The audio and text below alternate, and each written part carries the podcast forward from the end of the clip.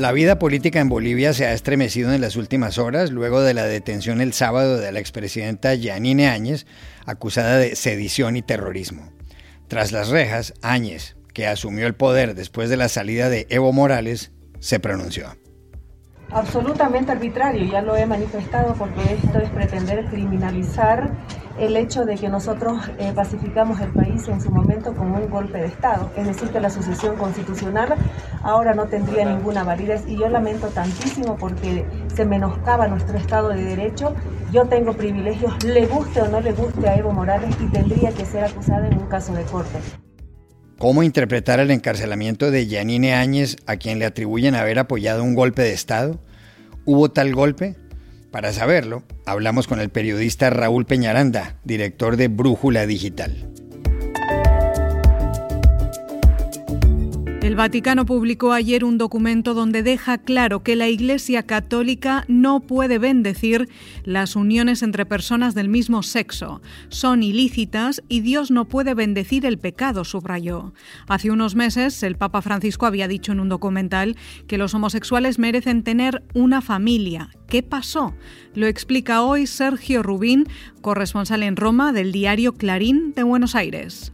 En España, Pablo Iglesias, fundador del partido de izquierdas Unidas Podemos, vicepresidente segundo y ministro del gobierno de coalición que preside Pedro Sánchez, anunció ayer su renuncia para lanzarse a la presidencia de la Comunidad de Madrid.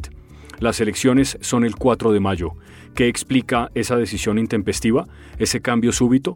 La columnista y analista política Cristina Casabón nos da los detalles. Hola. Bienvenidos a El Washington Post. Soy Juan Carlos Iragorri, desde Madrid. Soy Dori Toribio, desde Washington, D.C. Soy Jorge Espinosa, desde Bogotá. Es martes 16 de marzo y esto es todo lo que usted debería saber hoy.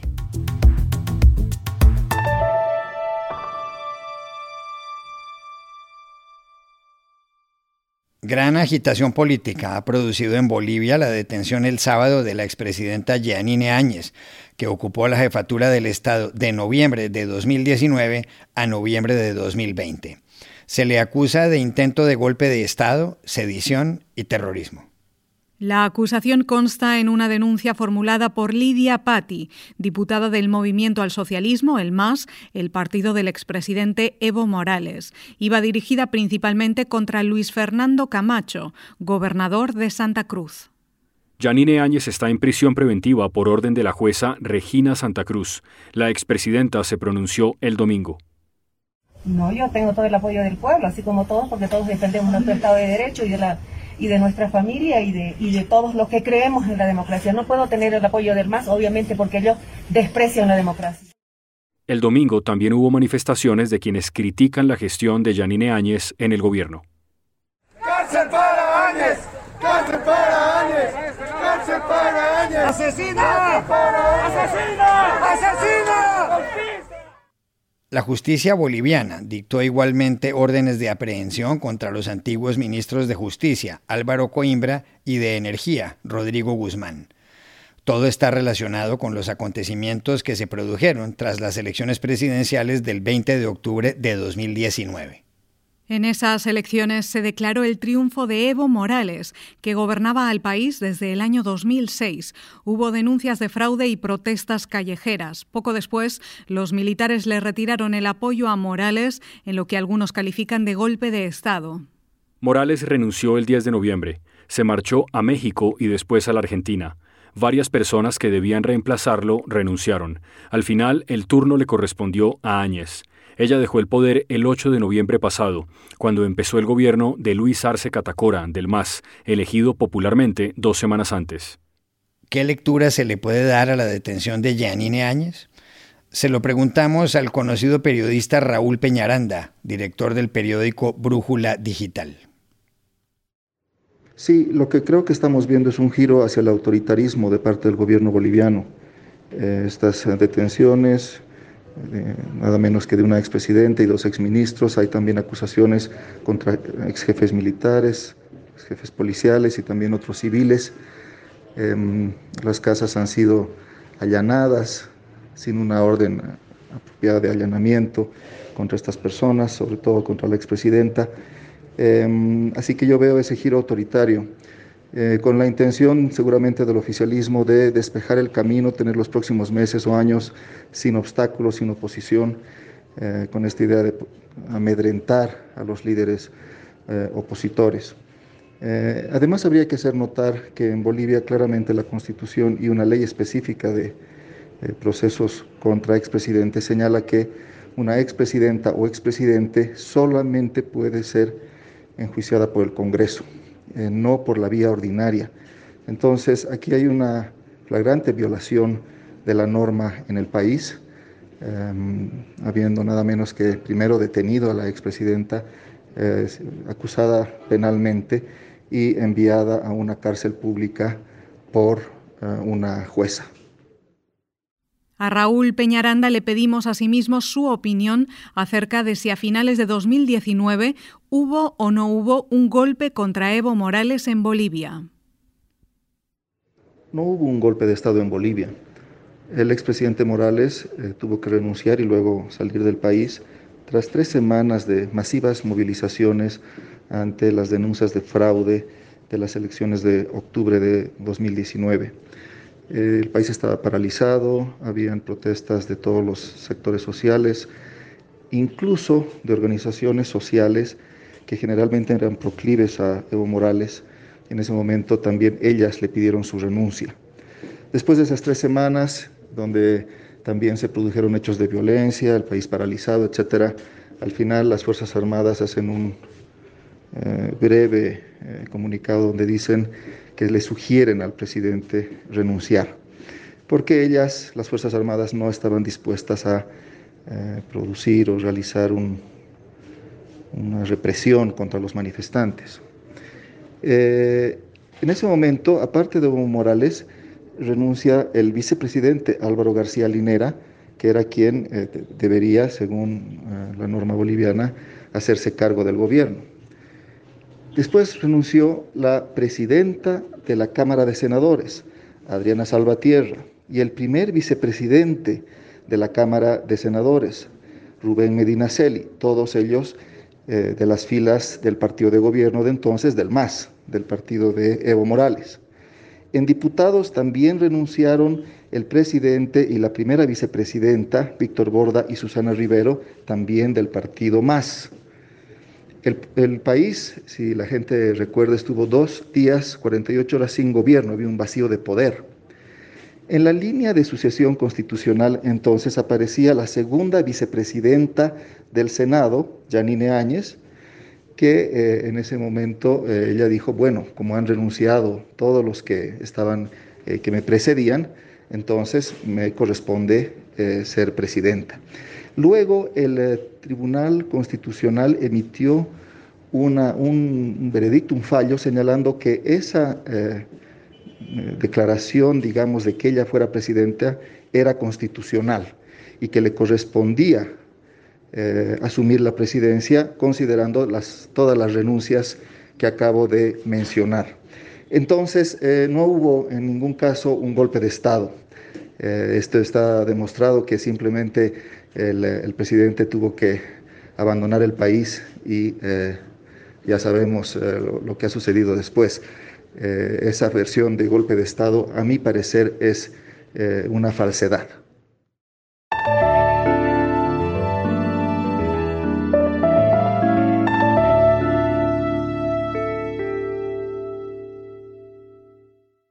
El Vaticano dejó ayer claro que la Iglesia Católica no puede bendecir las uniones entre personas del mismo sexo.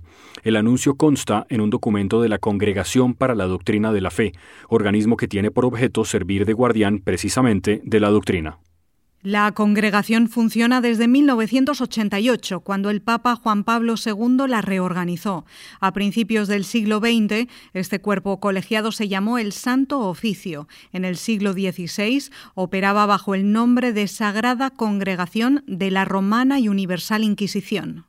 El documento que se hizo público ayer no deja lugar a dudas dice que no es lícito impartir bendiciones a relaciones o a parejas incluso estables que implican una praxis sexual fuera del matrimonio, es decir, fuera de la unión indisoluble de un hombre y una mujer. El texto, escrito en respuesta a quienes formulaban preguntas y no tenían clara la cuestión, añade que las uniones entre personas del mismo sexo no han sido ordenadas por el designio de Dios y señala, Dios no puede bendecir el pecado. Muchos creen que este pronunciamiento aprobado por el Papa Francisco le salía al paso a la controversia que creó un documental sobre su vida del director Evgeny Afinievsky. Fue estrenado en octubre en el Festival de Cine de Roma. En el documental, el pontífice dice que podría haber una unión civil para las parejas del mismo sexo y que los homosexuales tienen derecho a una familia. En 2013, el Papa también había dicho, ¿quién soy yo para juzgar a un gay? ¿Cómo entender el documento de la Congregación para la Doctrina de la Fe conocido ayer? Se lo preguntamos al corresponsal en Roma del diario Clarín de Buenos Aires, Sergio Rubín, que sigue de cerca al Papa. Aquí me parece que el Papa ha enfrentado dos eh, realidades. Una, que es, eh, me parece, la proliferación de bendiciones a, parejas de homosexuales, eh, por un lado, y por el otro, un sector eh, conservador, muy conservador, que se mantiene siempre muy activo, si bien muy minoritario, que está muy atento a todo lo que hace y dice el, Papa Francisco. Entonces, entre estas dos situaciones, eh, me parece que al Papa no le ha quedado otra que hacer una aclaración sobre una cuestión doctrinaria eh, que es muy tradicional de parte de la Iglesia y que además está ratificada en, la última versión del, Catecismo de la Iglesia Católica de principios de los 90 y que podrían sintetizarse en la frase de que los actos eh, homosexuales son intrínsecamente desordenados. ¿eh? Por tanto, mal podría, como dice este pronunciamiento de la Congregación para la Doctrina de la Fe, bendecir a, parejas o uniones eh, homosexuales. Eh, lo que pasa es que este Papa ha tratado de destacar la otra parte también que está en el catecismo de, del acompañamiento, de la cercanía, de ningún tipo de discriminación injusta hacia los homosexuales. Ha subrayado esto, que es de orden pastoral, ¿eh? la manera de acompañar, ¿eh? que es de orden pastoral, ha subrayado más este aspecto que el aspecto doctrinario. Pero evidentemente, como digo, entre la proliferación de bendiciones eh, de uniones de homosexuales y eh, la, digamos, la, la, atención permanente de los sectores más conservadores, han llevado entonces a hacer esta clarificación de la doctrina tradicional de la Iglesia.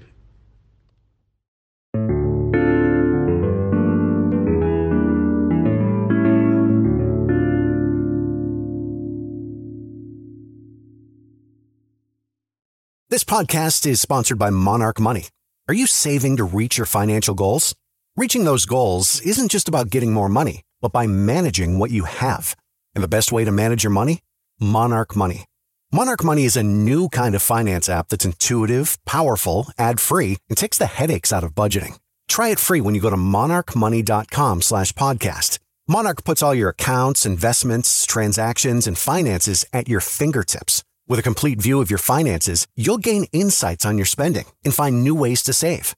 Plus, Monarch lets you customize your dashboard, collaborate with your partner, set custom budgets and goals, and track your progress toward them. See why Mint users are turning to Monarch Money and loving it, and why the Wall Street Journal named Monarch Money the best budgeting app overall.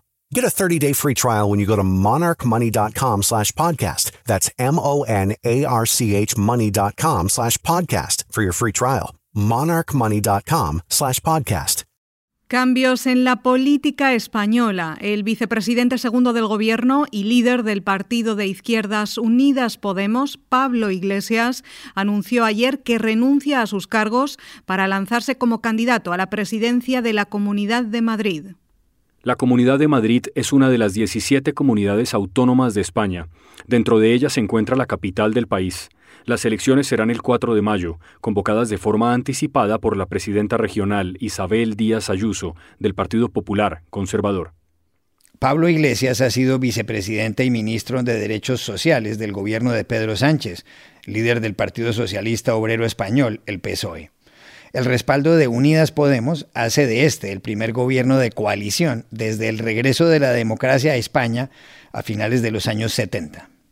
Iglesias, de 42 años y que en ocasiones ha tenido roces con Sánchez, se mantendrá en la vicepresidencia y en el ministerio hasta el 20 de abril, fecha en la que empieza la campaña en Madrid. Su decisión tomó por sorpresa a mucha gente. La comunicó en un vídeo. Y hemos decidido que si los inscritos quieren, voy a presentarme a las elecciones del próximo 4 de mayo en la Comunidad de Madrid. Un militante debe estar allí donde es más útil en cada momento tened por seguro que voy a poner todo lo que he aprendido en estos años, toda mi energía, toda mi cabeza y mi experiencia de gobierno, todo mi corazón y toda la fuerza de mi organización en construir una candidatura de izquierdas fuerte y amplia para impedir que la ultraderecha se apodere de nuestras instituciones y para ganar el gobierno de la Comunidad de Madrid. Hace casi una semana, el 10 de marzo, Isabel Díaz Ayuso tomó la determinación de citar anticipadamente a elecciones en la Comunidad de Madrid. La razón, según ella, es que el Partido Ciudadanos, que había sido su aliado, pensaba presentar una moción de censura en su contra. ¿Qué explica el anuncio intempestivo de Pablo Iglesias de lanzarse a la presidencia de la Comunidad de Madrid? Se lo preguntamos aquí en la capital española a Cristina Casabón, analista política y columnista. Yo creo que Pablo Iglesias ha tomado esa decisión porque se ha dado cuenta de que su margen de maniobra dentro del gobierno de Pedro Sánchez es eh, muy limitado. Eh, creo que está buscando renovar su liderazgo en una plaza política fuerte y emblemática como, es Madrid y además como buen estratega que se está pensando en las próximas elecciones eh, generales, ¿no? También es verdad que para él las negociaciones que han llevado a cabo tanto Ciudadanos eh, como, como PSOE para, negociar estas mociones de censura, pues eh, habrán sido una línea roja porque él ha sido siempre bastante contundente ¿no? en este sentido, de que no hay que negociar con, Ciudadanos. Y bueno, pues ya veremos eh, si le sale bien.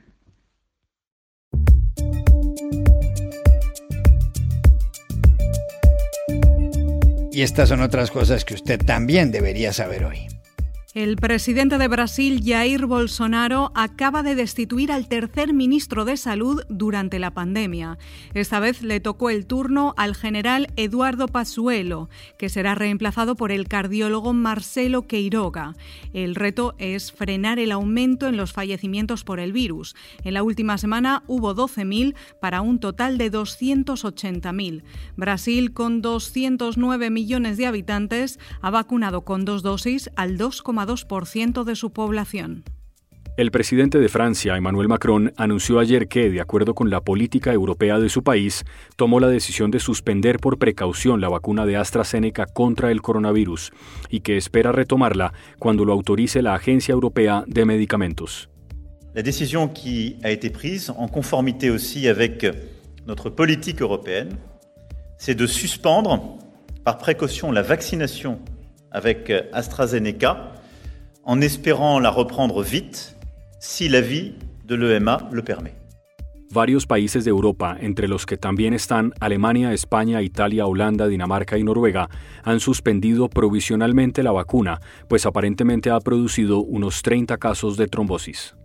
El Tribunal de Justicia de la Comunidad Económica de Estados de África Occidental acaba de dictar un fallo contra la extradición del presunto testaferro del presidente venezolano Nicolás Maduro, el colombiano Alex Saab, desde Cabo Verde hacia Estados Unidos. Saab, detenido el 12 de junio en esa antigua colonia portuguesa en el África Occidental, está acusado de lavado de dinero. La defensa argumenta que tiene inmunidad diplomática y que debe ser puesto en libertad. Cabo Verde ha dicho que no reconoce la jurisdicción de ese tribunal y que no considera a Maduro como el presidente legítimo de Venezuela. Las mujeres hicieron historia en los premios Grammy y en las nominaciones a los Oscar. Al recibir su Grammy número 28, Beyoncé se convirtió en la que más veces ha recibido el galardón, y Taylor Swift, al ser premiada por tercera ocasión en la categoría de Mejor Álbum del Año, igualó a Frank Sinatra, Paul Simon y Stevie Wonder. Por otro lado, en las nominaciones al Oscar a la mejor dirección, la cineasta china Chloe Zhao emerge como la primera mujer de color. Competirá con la inglesa Emerald Fennell. Jamás dos mujeres habían luchado por esa categoría. Y aquí termina el episodio de hoy de El Washington Post, El Guapo. En la producción estuvo Cecilia Favela. Por favor, cuídense mucho.